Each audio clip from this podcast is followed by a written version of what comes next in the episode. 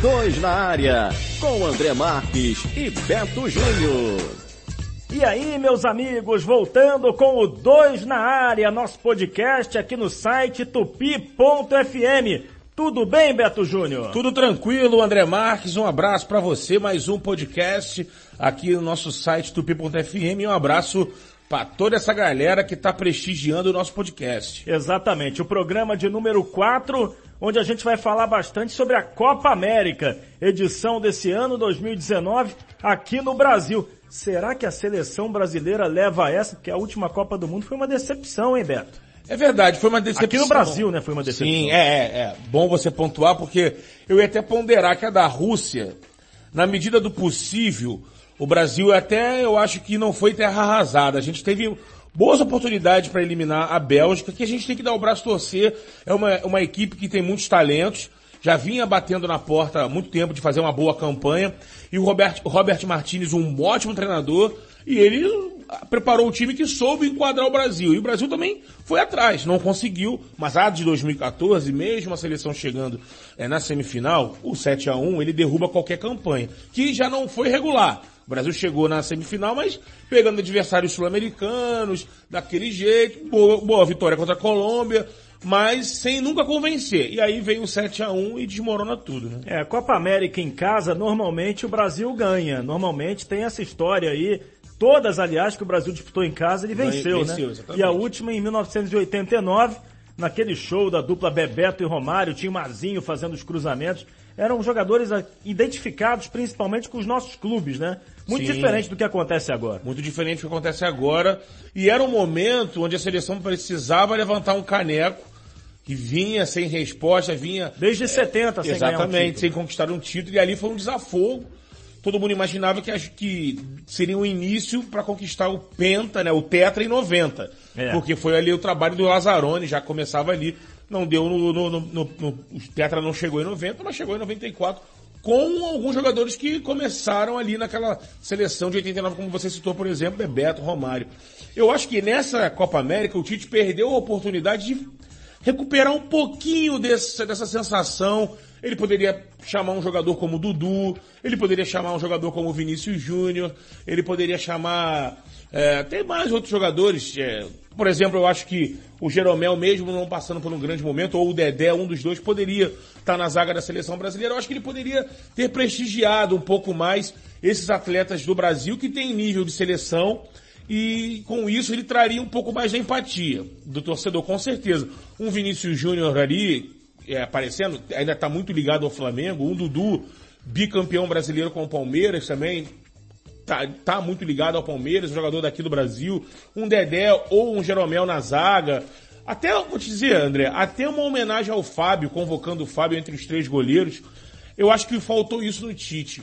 Eu, eu imagino que assim, não seria nenhuma tragédia é, não seria nenhum, não teria nenhum dano para a seleção brasileira. Eu acho só, eu só vejo benefícios se o Tite tivesse dividido um pouco mais a lista dele é, e pensando nisso.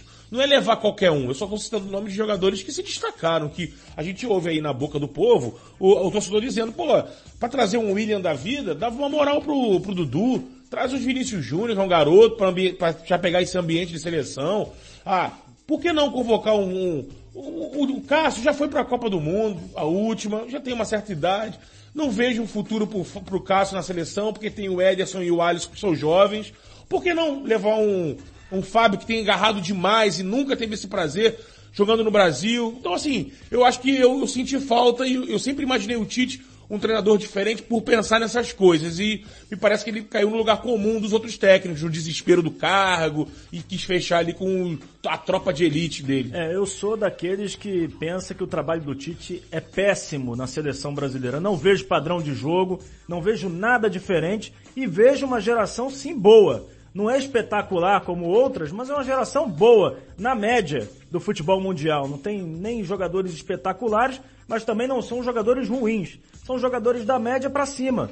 Eu acho que o Brasil está devendo e muito. É, e eu acho que o Tite, eu acho que ele vem, caindo demais. Não vou classificar ainda como péssimo, mas ele tá caminhando para isso. E eu acho que assim, o que tá me decepcionando nele é que uma Copa América em casa, repito, não, eu não acho que não tem esse desespero. Ele poderia utilizar. Olha, as outras seleções que são rivais do Brasil fazem isso. Fazem isso. A Alemanha mesmo, depois da Copa de 90, 2014, passou o ciclo da, da, da Copa de 18 testando É. as suas revelações. A impressão que eu tenho é que ele está mais preocupado em segurar É, o emprego exato. do que em formar a seleção para a e ele Copa do tem Catar. jogadores, né? Você citou bem, assim, tem, nós temos jogadores que estão crescendo lá fora, brigando de igual para igual com os outros jogadores. Temos uma geração muito boa, sub-17 surgindo, Surgindo uma sub-20 que já tá aí. sub-20 também. é, são jogadores que podem sim chegar na Copa do Catar. E que assim, já que a gente está numa é, clara transferência, uma passagem de bastão, de jogadores como Miranda, Thiago Silva, Dani Alves, Marcelo, é, que não foram convocados. né? Deveríamos Renato- estar nessa passagem Exato. de bastão, né? Esses jogadores já teriam que estar nessa Copa América. O Alan tá, é verdade. O Casimiro ele tem ainda o lugar dele. Mas o Alan também já não é nenhum garoto, não. Não é nenhum garoto, mas jogaria a Copa do Catar. Dá pra jogar. Porque ele, ele agora vai. é, ainda não foi concretizado, eu acho, a transferência dele do Napoli. Não, ainda não tá certo. Mas ele tá na, na- na bola pra ir pra Nessa uma janela grande- ele vai é, sair. Pra um gigante. Estamos falando de City, PSG. É um, um time que tá com E investimento. o Alan é um polivalente, joga tanto Joga. no lateral quanto no meio mais recuado, mais Sim, ofensivo. como primeiro homem sai muito bem pro jogo.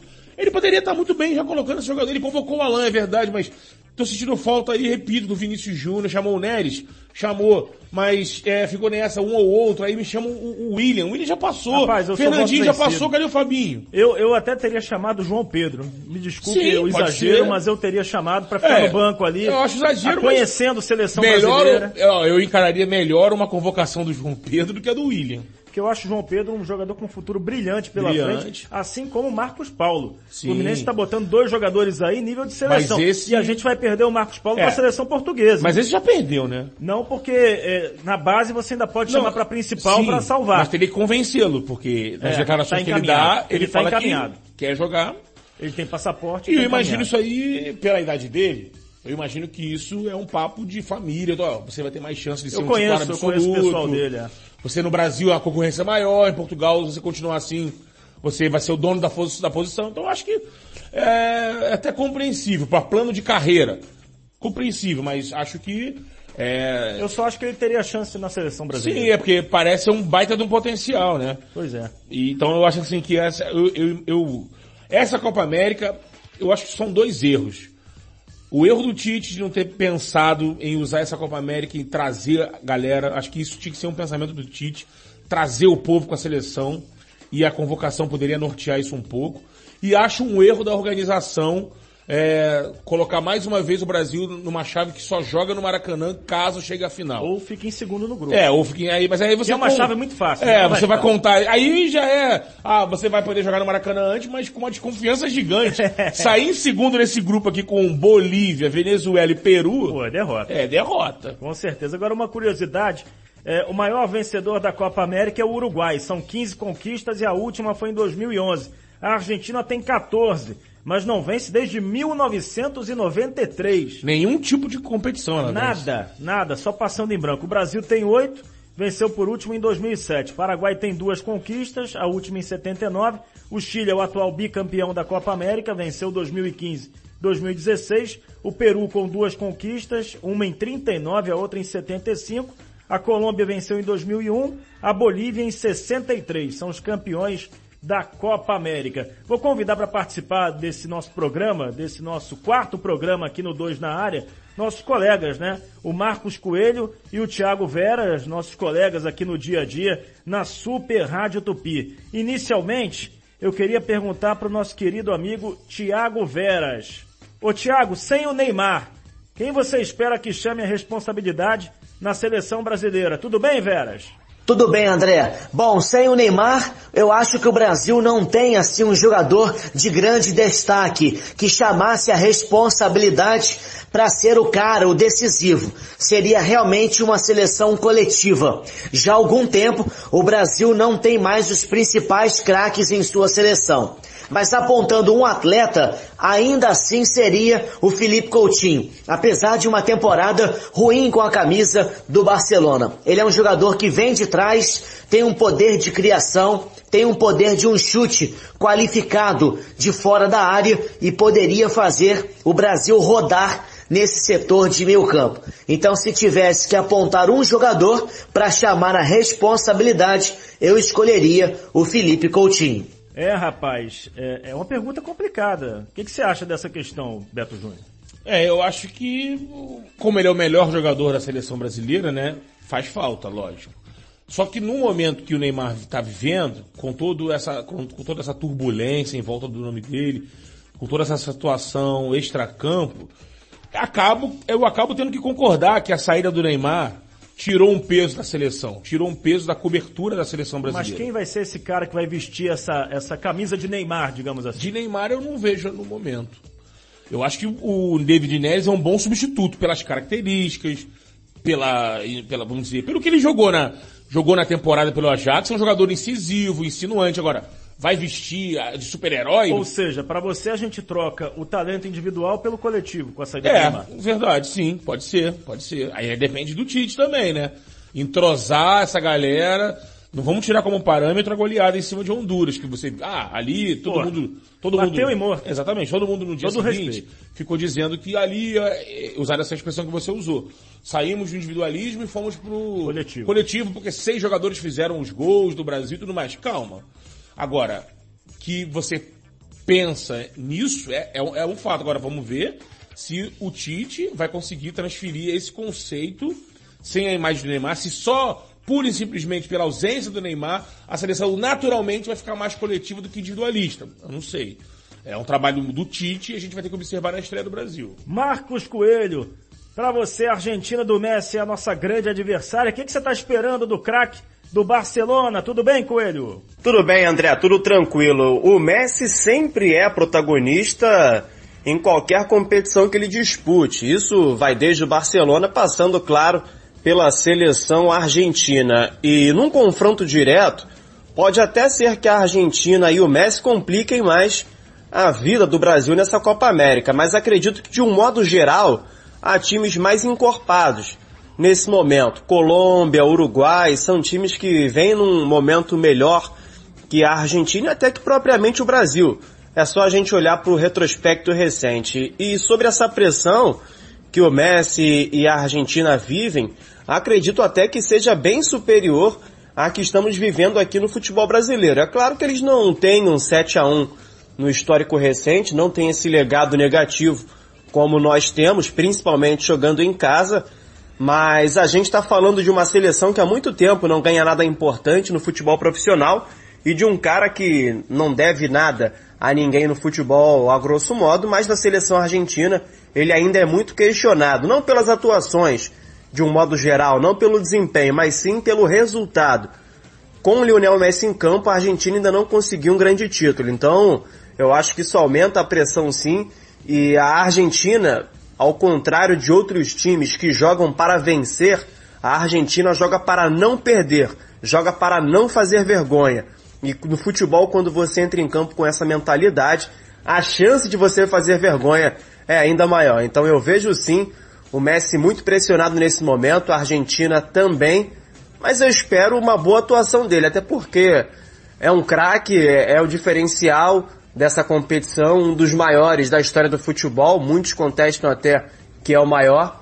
Acredito que o Messi vai ser um dos destaques sim dessa Copa América, André. E aí, Betão, eu, eu sobre o Messi, eu sou fã demais. Para mim, o Messi é o melhor jogador do mundo e eu me, eu vou até vou guardar esse assunto mais para frente aqui no 2 na área. Mas o Messi para mim pode fazer a diferença. Lógico. O Messi, na competição. O Messi ele é o melhor jogador do mundo. É, ele é o melhor jogador. Eu acho que não é o disparado, como a gente já imaginou uma época. Eu acho que o Cristiano chegou muito perto. Mas ele é o melhor jogador do mundo. E pode fazer toda a diferença. Agora, ele tem algumas barreiras para superar, né? A barreira de jogar pela seleção argentina, a barreira de ser o Messi do lado de cá do oceano, de ser o Messi é, como esses jogadores que a Argentina tem, a Argentina está com, se eu não me engano, do elenco dela, 14 jogadores, 10 jogadores estão estreando numa competição oficial pela Argentina. É uma mudança. O Scaloni tá, é um técnico novo também diante da seleção. Então tem todos esses desafios é, que o Messi quem joga, quem joga do lado do Messi são os mesmos. Agüero, Di Maria, tem agora o Dybala e o Lo Celso, que são jogadores um pouco mais jovens. E com esses jogadores o Messi não conseguiu fazer diferença na seleção argentina. Por isso que continuo achando que é um obstáculo que ele tem que superar. Que ele é o melhor do mundo? Fato. Que ele é o grande jogador da Copa América? Fato. Agora ele tem que dar os bicos em algumas pedras que estão no caminho dele. Né? Ô, ô Thiago, na tua opinião, que seleções podem surpreender nessa Copa América? Quem vem fazendo alguns jogos interessantes e poderia ser, nesse quesito, surpresa, a Venezuela. É uma seleção que tem mostrado uma evolução recente em seu futebol. Então, a surpresa no sentido de azarão. Não vou apostar, por exemplo, em surpresa de Paraguai, Colômbia, Equador e principalmente Uruguai, outra seleção que tem, por exemplo, uma tradição. Apostaria na Venezuela para tentar ser uma surpresa nessa edição da Copa América aqui no Brasil. Então, Beto, para mim, seleção que pode surpreender, e aí surpreender para mim é aquela que ninguém imagina, é a Venezuela. Porque tem uma geração de base subi, subindo. Mas vai conseguir superar os, os problemas de fora. Porque eu concordo com você, tem uma geração subindo. E aí eu digo surpreender, porque Sim. as outras não ser, surpreendem. ser o que o Peru foi nas últimas eliminatórias. né? Isso. Uma vaga para a Copa do Mundo. É, eu acho que eu já venho assim imaginando a Venezuela como uma tirando o Peru dessas jogadas, sendo uma seleção que de repente nas próximas eliminatórias poderiam surpreender e ir para a Copa do Catar. Agora eu fico sempre com o pé atrás se a situação venezuelana pode atrapalhar. Mas os caras jogam todos fora do país. Mas, a- mas interfere quando se reúne a seleção. A seleção consegue ter a, a estrutura necessária. Eu acho que consegue. Fez uns amistosos agora de preparação e jogando muito bem, venceu os Estados Unidos, É. venceu outras seleções. Que eles têm uma geração que está subindo e que tem que se provar no É, é profissional, né? comandada, é comandada por um cara que já é experiente, que é o Rondon, atacante do Newcastle Sim, sim. da Inglaterra. É o grande jogador. É o jogador que tem essa casca. É, é o grande destaque da Venezuela na Copa América. Tem o goleiro Farinhas, que é do Milionários também, da Colômbia, que é um bom goleiro, está sendo cotado aí para vários clubes, inclusive o Barcelona. É. O negócio é o seguinte, assim, aqueles jogadores de frente, né, que se destacaram no Mundial e que a seleção veio, essa transição pro time principal. Mas eu concordo que pode ser sim uma equipe que surpreende, porque o Equador caiu muito. O Equador que foi essa seleção que também estava surpreendendo nos últimos tempos, foi para as últimas Copas, caiu demais.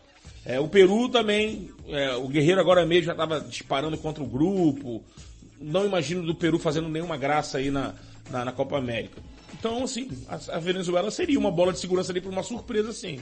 O, o Marcos Coelho, jogar em casa pressiona mais o Brasil ou é algo apenas positivo para nossa seleção? Acho que não, André, até porque na Copa do Mundo em 2014, quando a gente perdeu não foi por causa da torcida, não foi oba-oba que fez o Brasil perder, foi uma situação ali dentro de campo, um apagão, todo mundo que já jogou uma pelada sabe que de vez em quando dá um apagão e você toma dois gols em um minuto. Acontece. E aconteceu naquele dia, aconteceu sete vezes. O Brasil sofreu um apagão, mas não foi por causa do ambiente externo. A pressão da torcida não teve nenhuma interferência na atuação e dos resultados do Brasil na Copa do Mundo de 2014. Puxando um pouco antes, um ano antes, para ser mais preciso, em 2014, na verdade em 2013, na Copa das Confederações, houve o efeito inverso. A torcida abraçou mais até a seleção brasileira, o clima nas partidas era muito bom e a gente viu um, um grupo que se fechou e teve ali a torcida como um ponto alto.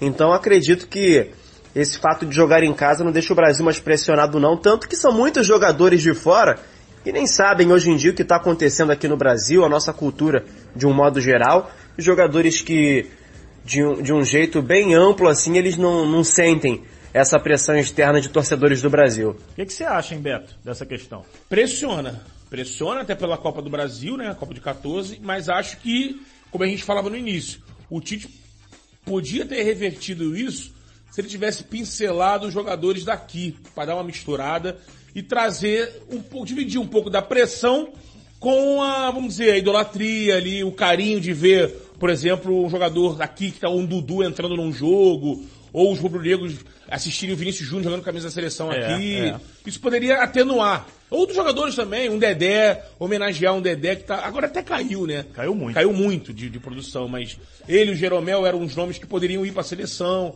Então acho assim que faltou é, um pouco desse cuidado do Tite. Não fez, até chamou mais pressão quando ele convocou o William. Foi Primeiro foi o Fernandinho, né? Todo mundo lembrou do Fabinho, que, pô, tá pedindo passagem. Tava com a final da Liga dos Campeões fresca na memória. Pois é. E já, já foi aquela coisa, pô, o pessoal ficou comemorando que ele não chamou Paulinho nem o Renato Augusto, mas aí vem o Fernandinho. Poxa. Sempre E tem aí- uma surpresinha. Sempre tem uma surpresinha. Aí lá na frente, corta, teve que cortar o Neymar e aí chama o William. Todo mundo pensando nesses garotos aí que estão aparecendo, ele vai e chama o William. Que o William nada mais é do que o Fernandinho do ataque. Tem dois ciclos de Copa do Mundo, joga bem nesse ciclo, aí chega na Copa, É um bom jogador Puxa. de grupo, mas, pô. mas não dá, não dá o algo chamar. mais, não dá o algo mais. Já teve chance, não é injustiça com ele, teve toda a chance do mundo, dois ciclos de mundial, teve, foi importante mais no início, mas ele não tem, não dá o algo mais, o diferente. Falta, não dá, falta. então, assim, tem jogador pra testar. Tinha que testar realmente. Agora eu vou convocar aqui no 2 na área o meu amigo Jaeci Carvalho, que tem uma questão que está preocupando a todos. Essa questão envolvendo aí os ingressos, tem, tem cidade que está vendendo pouco, eh, são quase 70% dos ingressos vendidos, tem muito ingresso ainda. Tudo bem, Jaeci? Olha, André, realmente existe uma preocupação muito grande com relação aos ingressos em Belo Horizonte. Não há nenhum jogo atraente para o público.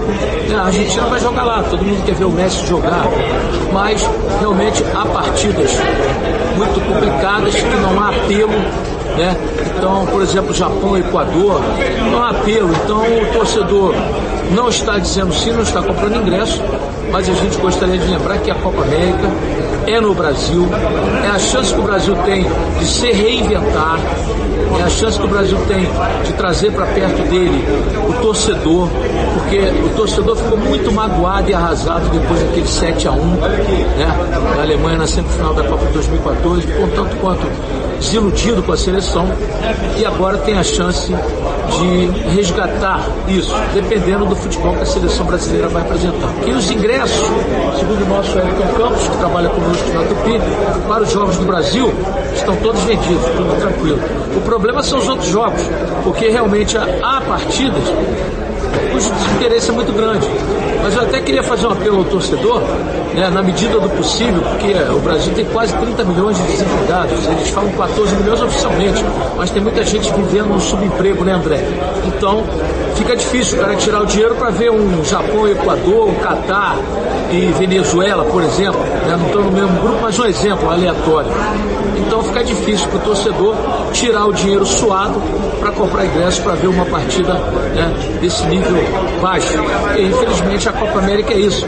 A Eurocopa é uma mini Copa do Mundo sem Brasil e Argentina, né, porque as grandes seleções se enfrentam lá.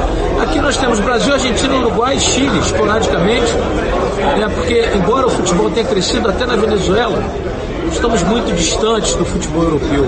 O nível técnico, por essas bandas da América do Sul, está muito ruim. E por isso, né, a Copa América é uma competição sem apelo, é uma competição sem muita qualidade.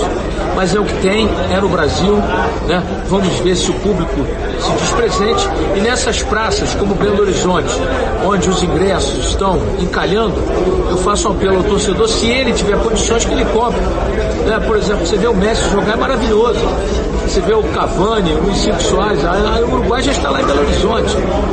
É claro, vai ter jogos sofríveis, vai, mas de repente vem o Japão contra o Equador, você vê o que a seleção japonesa pode apresentar. Ano que vem teremos a Olimpíada em Tóquio.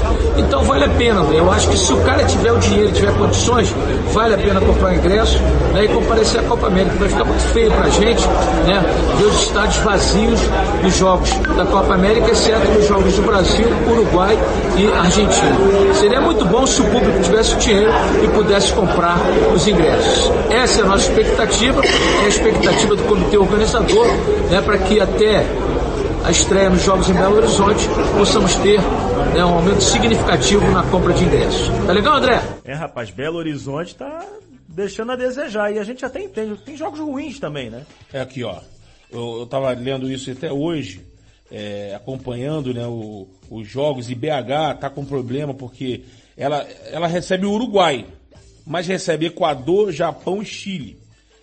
Então assim, Ah, mas Japão e Chile, o Chile tem. então, Tem Uru- apelo. E olha, os jogos que estão é, com 5 mil ingressos apenas vendidos, exatamente Japão e Chile, e Equador e Japão. É, aí é complicado. Equador e Japão. jogos é com o. Japão É. estão complicados, porque assim, o Uruguai e Chile é o filé da, É um do grupo, jogão. é o jogão do grupo. É. Tirando esse jogo, os outros, aí tudo bem, os que tem o Uruguai envolvido, a galera vai.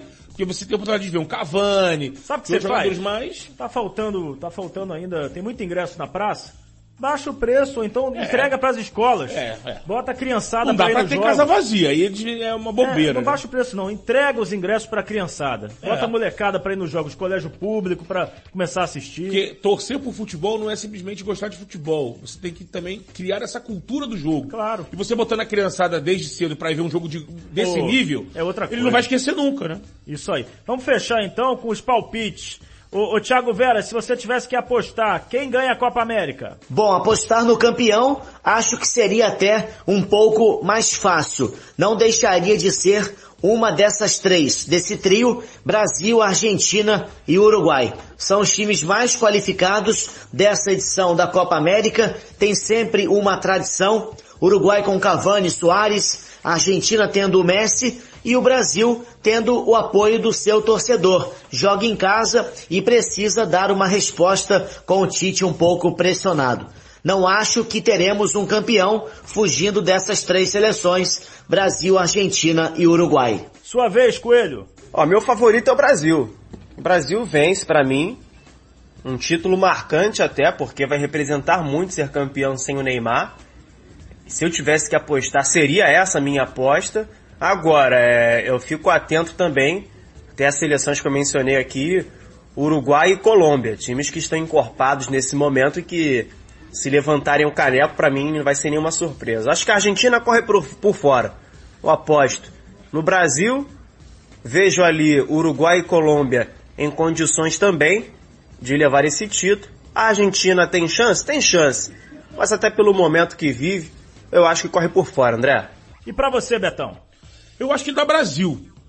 E ali numa escala não dá pra fugir muito. Brasil eu acho que é favorito. Vejo o Uruguai com possibilidades também. Imagina uma final Brasil e Uruguai no Maracanã. É, rapaz. Ia ser Né? legal. Seria bacana. Vamos- eu vou apostar nessa aí, Brasil e Uruguai. Vou torcer pro Brasil, mas acho que a Argentina leva e consagra o Messi. Na boa, ele merece. Fechando esse podcast, dois na área, o quarto programa. A gente conta com vocês aqui no site tupi.fm. Tradição é tradição, podcast.